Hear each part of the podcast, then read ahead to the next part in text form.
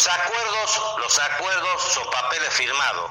La, realidad me dice, y la gente sabe, que cuando va a un supermercado, en las góndolas se encuentra con otra realidad. Mm. O no encuentra los precios acordados y los precios que no están acordados, que son nada más que un 10% de lo que la gente consume, se encuentran con aumentos. Si le preguntan a cualquier comerciante, la remarcación que ha habido en estos últimos días en productos lácteos, en, en higiene, en la carne, en muchos productos, es tremenda.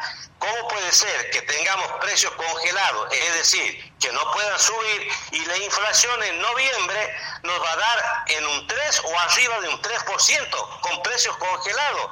Esto es irrisorio. Y viene noviembre, diciembre, que siempre es un mes estacional, es un mes caliente, es un mes inflacionario, es un mes de las fiestas, es una mes que hay circulante, que evidentemente el gobierno no sé qué es lo que va a hacer. Yo creo que está ha entrado en su etapa más difícil, el gobierno ha entrado en una etapa de definición. El gobierno está desesperadamente buscando llegar a un acuerdo con el Fondo Monetario Internacional porque eso le va a permitir descomprimir el sistema cambiario, le va a permitir eh, reconstruir confianza en nuestra moneda y hacerse de dólares frescos. ¿Por qué? Porque el Fondo Monetario Internacional, si se llega a un acuerdo más allá de las exigencias que nosotros sabemos, que no son generosos, que nos van a someter a ajuste, a baja, a bajas jubilaciones, a baja salario, le va a dar a la Argentina la posibilidad de devolverle los 4.500 millones de dólares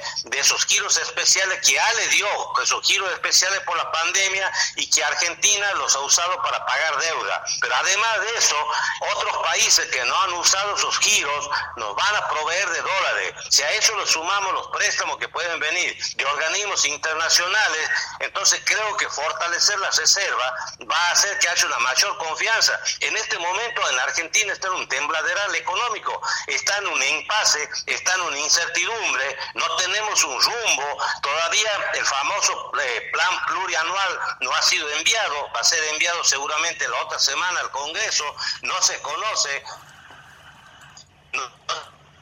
se conoce del monetario internacional y todo eso crea una incertidumbre que se transmite en caída de los activos argentinos, que se traduce en especulación, que luego se va a los precios y la inflación que está comiendo todo, este, todo el poder adquisitivo de los argentinos. Yo no sé si se han dado cuenta de esto. Para mí, de aquí hasta fin de año es el momento más delicado de la economía argentina.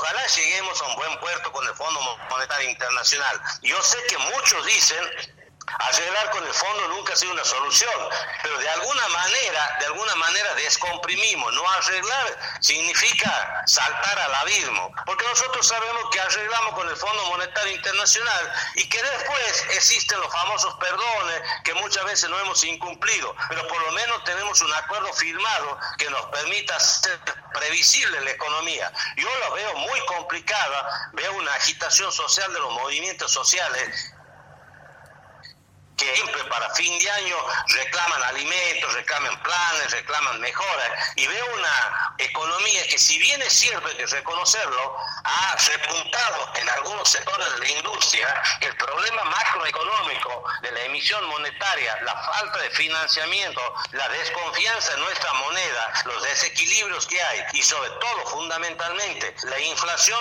son los temas grandes y graves desafíos que el gobierno debe afrontar. A mí me llama la atención que no se haya hecho lo que se dijo antes de la elección, que posterior al, día este, 14 iba a haber una gran convocatoria para llegar a un gran acuerdo. Hoy parece mucho más distante ese acuerdo porque siguen las disputas y los enfrentamientos entre las dos coaliciones. No se dan cuenta que en el medio estamos todos los argentinos que estamos sufriendo con gran incertidumbre esta situación que ojalá, que ojalá pueda encaminarse porque si no, de otra forma va a ser muy difícil superar esta etapa.